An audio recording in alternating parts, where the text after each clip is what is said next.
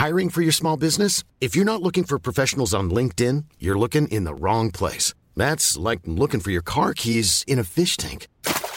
LinkedIn helps you hire professionals you can't find anywhere else, even those who aren't actively searching for a new job but might be open to the perfect role. In a given month, over 70% of LinkedIn users don't even visit other leading job sites. So start looking in the right place. With LinkedIn, you can hire professionals like a professional. Post your free job on linkedin.com slash people today.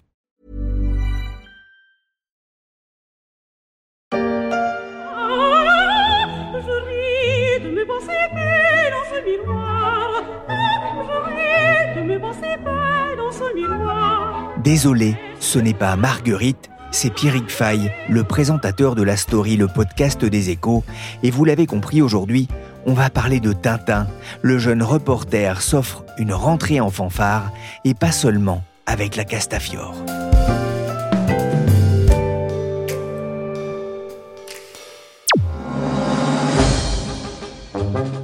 Il résiste à la déferlante du manga Tintin, le jeune reporter et son copain Milou. Le 4 octobre, Casterman va republier les bijoux de la Castafiore avec les dessins d'origine publiés dans le journal Tintin à partir de 1961. Le premier album s'était vendu à plus de 10 millions d'exemplaires dans le monde. Et ce n'est pas tout. Les tintinolâtres vont aussi pouvoir se jeter sur les 400 pages du nouveau journal de Tintin, un numéro exceptionnel sorti début septembre. Pour clôturer cette année qui marque les 40 ans de la mort de son créateur Georges Rémy, alias Sergé, un jeu vidéo va être consacré au célèbre reporter du journal Le Petit Vingtième.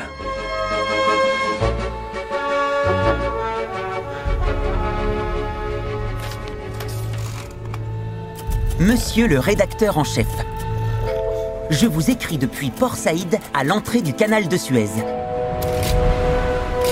Sur le bateau, nous avons rencontré le professeur Philémon Cyclone, un éminent égyptologue. Enfin, un égyptologue. Direction l'Égypte, à la recherche des cigares du pharaon. Mais avant, faisons un détour par le musée Hergé, près de Bruxelles.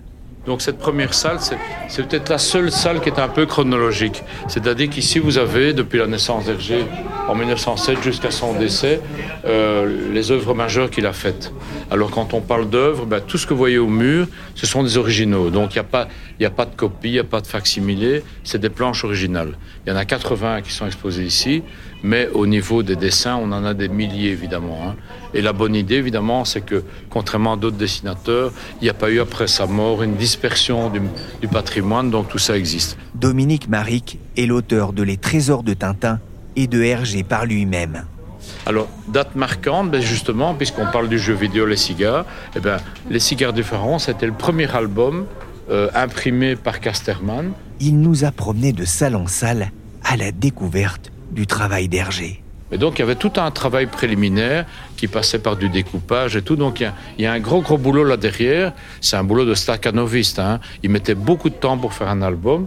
Mais le résultat final, évidemment, c'est ce qu'on connaît, cette espèce de, perfection du dessin qui a amené le fait qu'en 2023, euh, on continue à, parler de lui. Comment est-ce que vous expliquez que Tintin arrive à, traverser les âges comme ça? Ben, Justement parce qu'il y, y, a un côté... Euh, je dirais, transversale par les thèmes d'abord, parce que tous les grands thèmes de l'histoire ont été utilisés, euh, je dirais les, guerres du pétrole, le racisme, euh, les grands conflits, euh, la communication, etc. Enfin, il y a toute une série de thèmes universels. Il y a un dessin qui est aussi transgénérationnel parce qu'il est très lisible, il est très clair comme dessin, et puis il y a surtout des histoires qui sont très fortes. Voici donc le secret de la longévité de Tintin, 93 ans après la sortie du premier album et 40 ans après la mort de son créateur Georges Rémy. Depuis, les descendants du célèbre dessinateur défendent avec ardeur le patrimoine de Tintin et de ses amis. Ils le défendent et ils le font vivre à travers une société Moulinsart rebaptisée Tintin Imaginatio. Dans une salle du musée, j'ai pu rencontrer Yves Février. Il est responsable du numérique chez Tintin Imaginatio et on a parlé ensemble de la déclinaison de Tintin en jeu vidéo. En interne, on a la volonté de cultiver, enfin, ou d'approcher ou d'aborder des terrains, enfin pas des terrains incognita, hein, parce que Tintin a déjà connu plusieurs vagues de jeux vidéo, Mais le jeu vidéo est un médium, euh, est le médium en tout cas du 21e siècle. Donc on parlait tout à l'heure euh, des magazines ou des albums dans les années 50, enfin après-guerre, jusque voir les années 70. Puis la série animée l'a emporté un peu plus sur les albums euh, dans les années 90. Et clairement, le jeu vidéo aujourd'hui, je ne vais pas vous l'apprendre, hein, vous êtes les échos, l'industrie du jeu, c'est écrase l'industrie euh, cinématographique, écrase l'industrie de la musique. Donc, c'est dire euh, l'importance de, de cette industrie, de ce médium et de l'audience qu'elle regroupe. C'est plus difficile de faire vivre une licence comme Tintin quand il n'y a pas de nouvelles BD forcément qui sortent? Ben, Souvent, il y a des gens qui disent que la contrainte est, vertueuse et j'aurais tendance à dire, euh, avec un univers comme celui-là, clairement, la, contrainte est vertueuse. Ça nous oblige à, imaginer. C'est pour ça que on a changé de nom aussi euh, récemment. Et c'est dans cette dynamique-là qu'on travaille euh, un univers comme celui-là. Récemment, on a fait les NFT euh, début de cette année. on a lancé avec Culture Espace l'immersion, qui est un succès vraiment incroyable.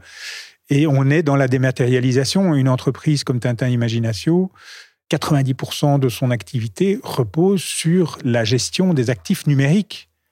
Donc évidemment, ça part de l'œuvre analogique, mais tout a été transformé en actifs numériques, et c'est par cette transformation qu'on arrive à réaliser des jeux comme celui-là, une immersion, des NFT, etc.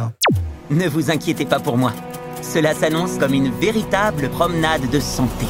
Quelles sont vos attentes avec ce jeu? Ben, Clairement, un rayonnement euh, interplanétaire. Euh, on ira sur la Lune bientôt.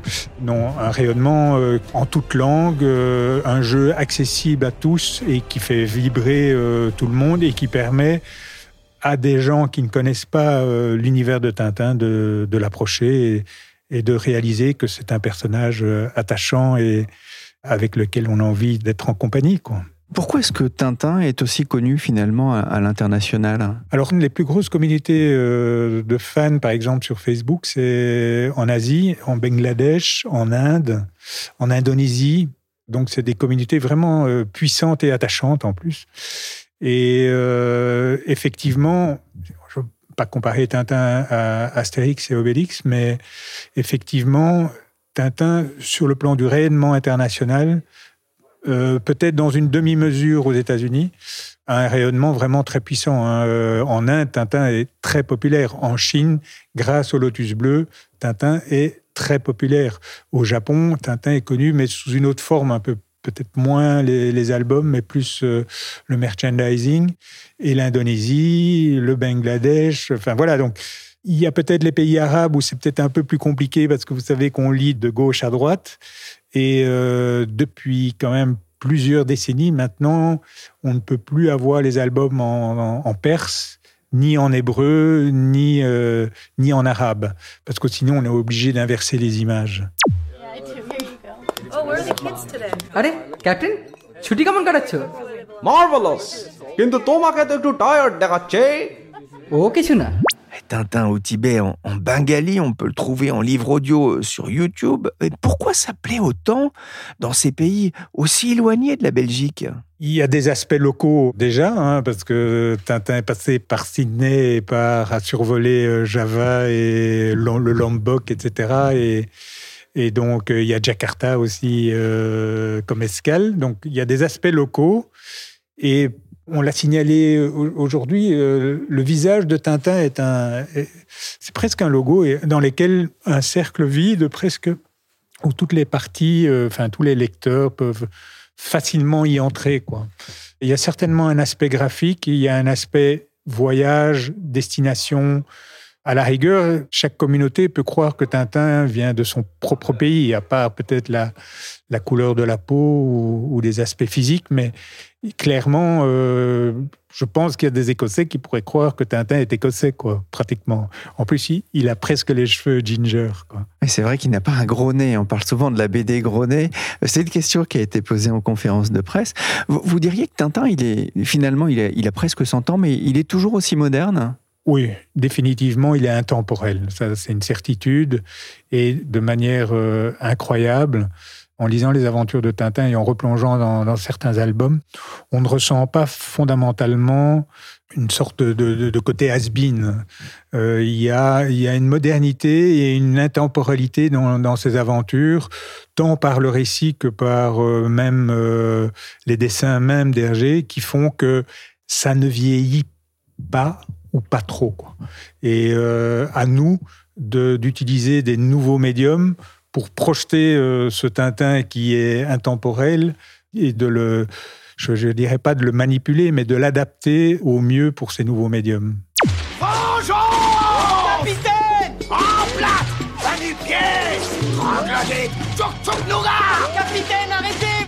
Paraît que c'est difficile de, travailler avec les ayants droit de Tintin, c'est vrai? C'est une société atypique. Hein. donc euh, une société atypique, pourquoi? Parce que le, au centre de cette société, il y a un créateur qui est Hergé et qui est un peu comme une icône. Quoi. Donc, euh, et il faut euh, placer le créateur et sa créature. Hein. il ne faut pas oublier la créature de Tintin, qui est parfois plus importante que le créateur, au centre du débat.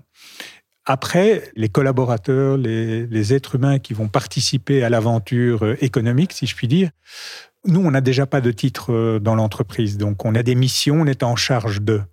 Donc, on n'a pas vraiment une hiérarchie parce qu'on travaille pour les endroits qui succèdent euh, au créateur et qui a la maîtrise de la chose et on est une société qui est plus patrimoniale que commerciale.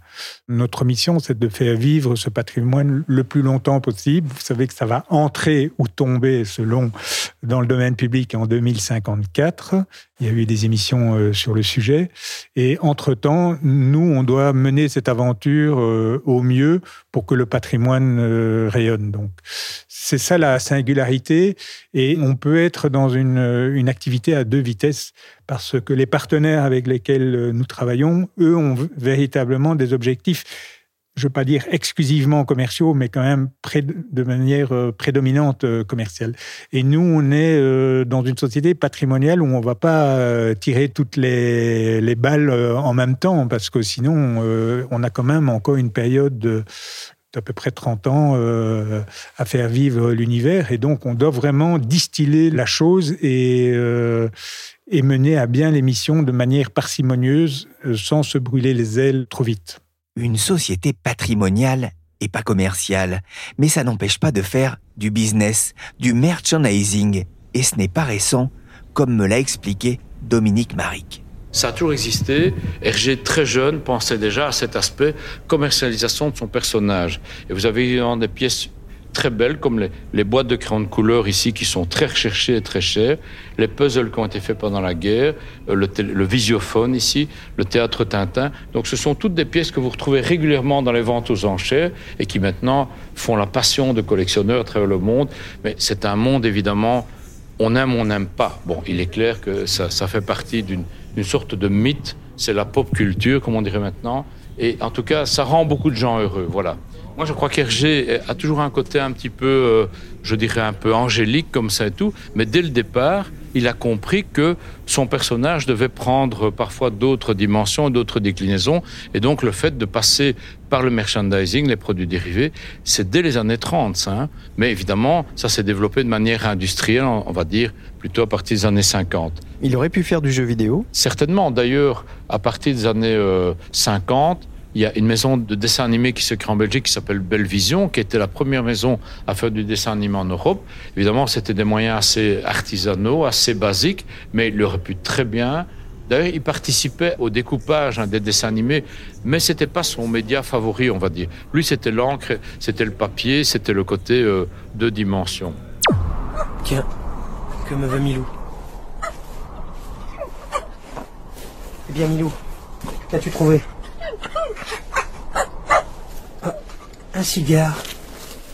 Tintin Reporter, les cigares du pharaon. Le jeu vidéo sortira le 7 novembre prochain sur console et PC. J'ai pu discuter avec Gianni Molinaro. Il travaille pour Microids, qui va éditer le jeu développé par Pendulo. C'est vraiment un travail d'adaptation qui est très compliqué. Hein. Adapter le travail d'Hergé dans un autre média, euh, sous une autre forme que celle qu'on connaît dans la BD, c'est quelque chose qui est très compliqué. D'ailleurs, Spielberg l'a fait euh, il y a une douzaine d'années euh, à sa façon.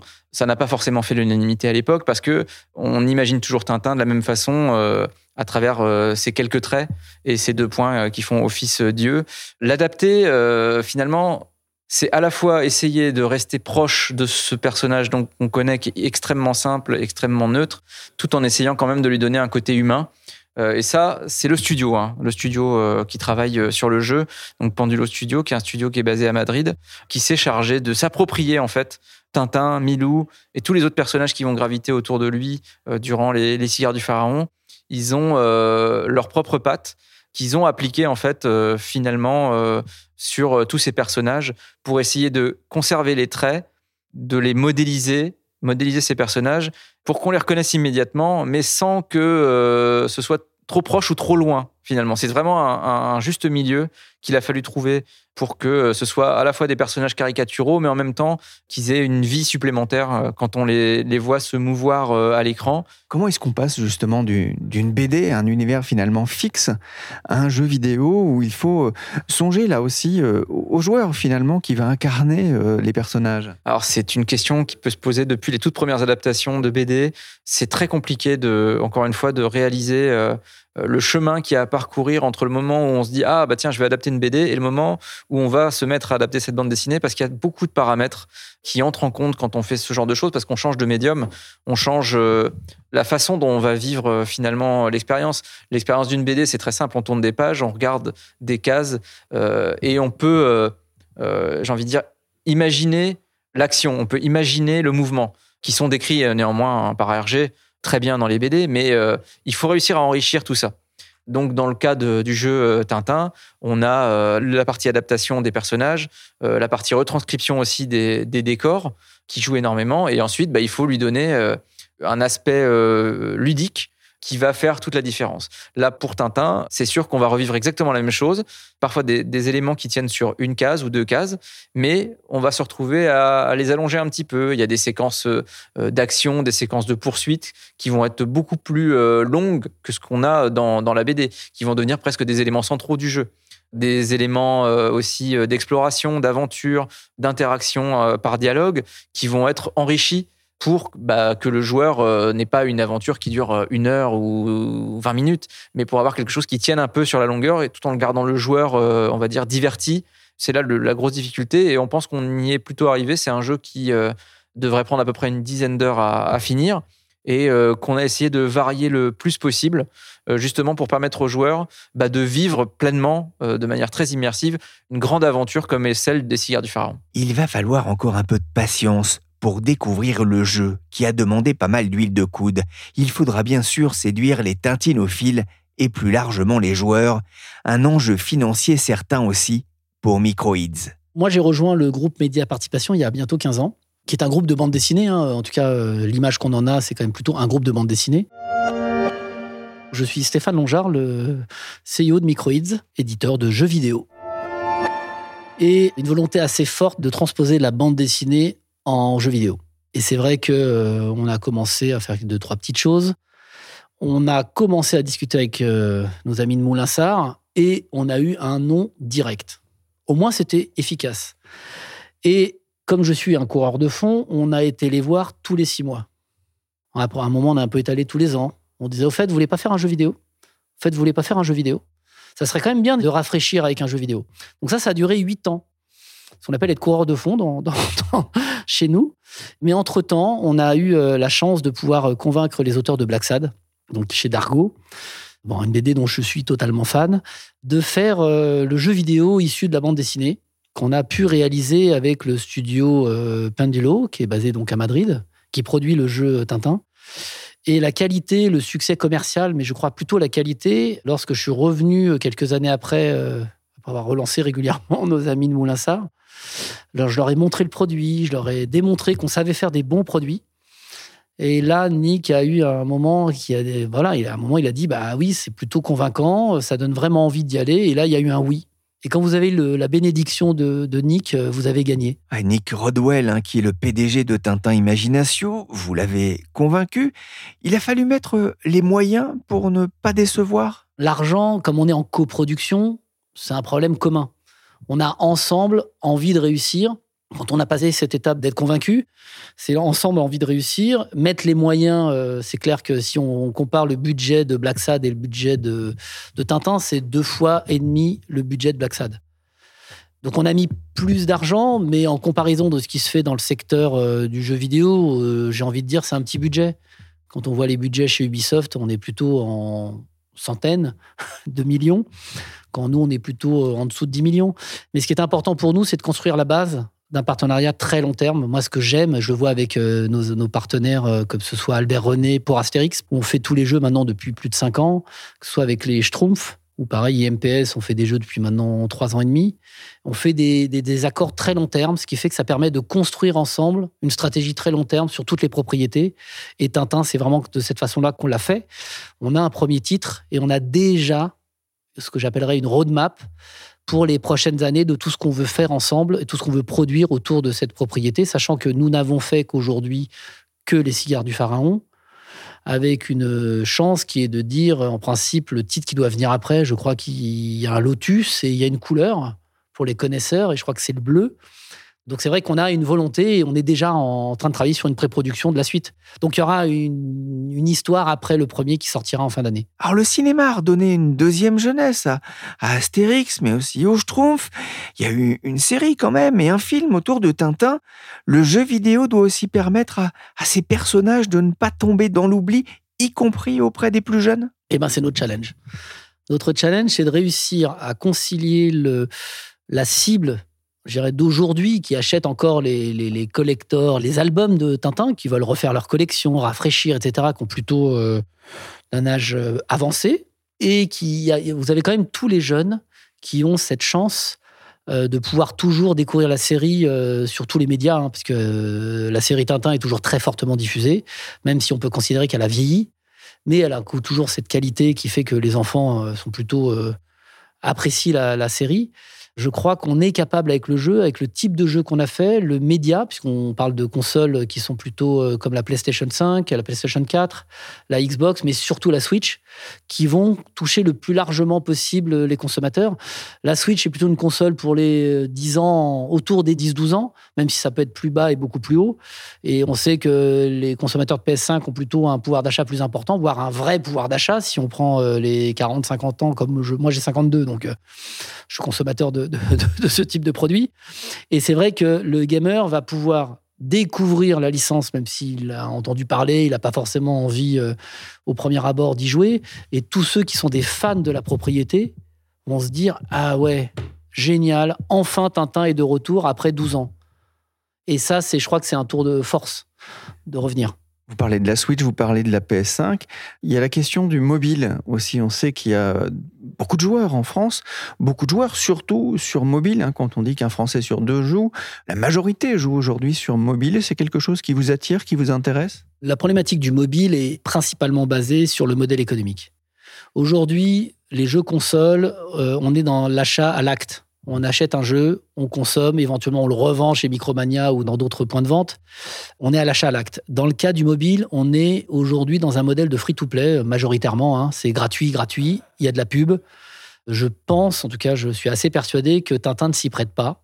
On a évoqué une version mobile à terme mais plutôt en premium, donc c'est-à-dire un produit où on achèterait sur mobile. Alors il y en a de plus en plus, hein, c'est en train de revenir, parce qu'il y a eu un cycle où on achetait, après il y a eu un cycle qui dure depuis maintenant 6-7 ans, où c'est la gratuité qui prime et c'est la pub qui vient, euh, financer les produits, hein, les productions. Euh, je pense qu'on va arriver demain, on a l'Apple Arcade qui existe, qui a quand même cette chance de, rentrer dans un modèle où on a un abonnement à la Netflix et on consomme du jeu, euh, ce qu'on appelle full content, euh, vraiment complet. Et j'espère, en tout cas, je souhaite qu'on arrive à rentrer dans ces modèles-là, mais la gratuité dans le cas de Tintin euh, en mode free-to-play, je n'y crois absolument pas. Un dernier mot, euh, vous avez réussi à convaincre Moulinsart, ça n'a pas été facile. Reste maintenant à, convaincre aussi les aficionados de Tintin, les tintinophiles, et, et là aussi, ça va pas être simple? Bah, je dirais que depuis qu'on a fait les annonces, première annonce, on a été assez critiqué comme à chaque fois qu'on fait une annonce, hein, c'est normal. Hein. au début, on commence à douter puisqu'on montre pas grand-chose. On dit juste on a signé avec Tintin. Et plus on montrait, plus on révélait des éléments, que ce soit le, ce qu'on appelle le teaser, voire le, trailer qu'on a pu voir tout à l'heure, on s'aperçoit que les gens se disent, eh ben, ils ont respecté la licence. Ils ont respecté ce qu'on avait en tête de la transposition d'un album à plat en 2D, enfin, on va dire plutôt en 2D, en, en fil de fer, enfin en BD, en mode BD, dans un environnement jeu vidéo avec le dynamisme, avec le dialogue qui marche bien, avec l'action, parce que ce n'est pas que du blabla, hein, c'est important que, et que ce soit accessible à tous, parce que le plus important dans un jeu vidéo, surtout si on veut toucher le plus grand nombre de joueurs, c'est d'être accessible à tous. Le jeu est un peu compliqué, mais il est quand même hyper accessible, et ça c'est fondamental. Donc je pense qu'on ne va pas décevoir. Vous avez investi un investissement cofinancé de 6-7 millions d'euros environ. Vous avez des objectifs de vente? Ce qu'on pense, c'est qu'on va atteindre assez facilement les, le, demi-million d'exemplaires, ce qui, euh, pour les, mastodons du secteur, est assez faible. Hein. Pour, à notre échelle, est plutôt une bonne tendance. Moi, je pense que c'est un jeu qui va atteindre le million assez facilement sur un, deux, trois ans. Donc, je, ne suis vraiment pas inquiet sur ce titre-là et, je le vois dans la dans la perception et le monde qui était présent quand on l'a vu tout à l'heure. Il y avait quand même beaucoup de monde à la conférence. Et il y a un intérêt sur la propriété, il y a un intérêt sur la façon dont on le traite. Et, je crois que ça va se révéler en fin d'année. Le jeu sortira quelques semaines avant Noël, avec notamment une version collector. Si Hergé a disparu il y a 50 ans en laissant une œuvre impérissable, Tintin fêtera lui bientôt ses 100 ans. Et chez Tintin Imaginatio, on travaille déjà à cet anniversaire. Alors, 2029 euh, est vraiment une année euh, très importante. Euh, ce sera le centenaire. Moi, j'ai des pistes de, réflexion qu'on essaye de, mettre en œuvre pour aborder ce centenaire en toute plénitude. Il y aura des projets dans l'espace, ça c'est une certitude. C'est-à-dire dans l'espace? Ben, On est en contact avec l'ESA. Enfin, on a un accord, un gentleman agreement avec l'ESA l'Agence spatiale européenne. On a déjà fait plusieurs projets avec eux, dont un vol zéro gravity en partant de, Bordeaux avec l'avion, qui a été un gros succès. Et l'idée, c'est d'une manière ou d'une autre, physiquement, je ne parle pas de Tintin lui-même, mais physiquement, d'être présent euh, sur la Lune, euh, parce que normalement, le premier astronaute européen va mettre le pied sur la Lune euh, autour de 2029, autour de 2030. La story s'est terminée pour aujourd'hui. Cet épisode a été réalisé par Willy Gann, chargé de production et d'édition Michel Varnet.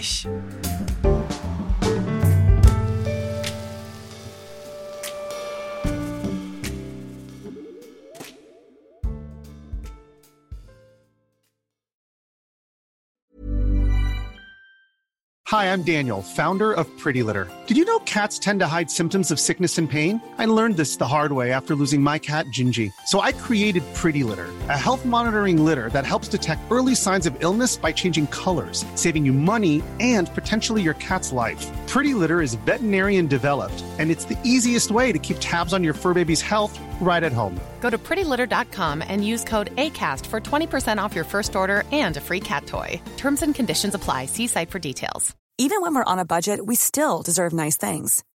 Quince is a place to scoop up stunning high end goods for 50 to 80% less than similar brands. They have buttery soft cashmere sweaters starting at $50, luxurious Italian leather bags, and so much more. Plus, Quince only works with factories that use safe, ethical, and responsible manufacturing. Get the high-end goods you'll love without the high price tag with Quince. Go to quince.com/style for free shipping and 365-day returns.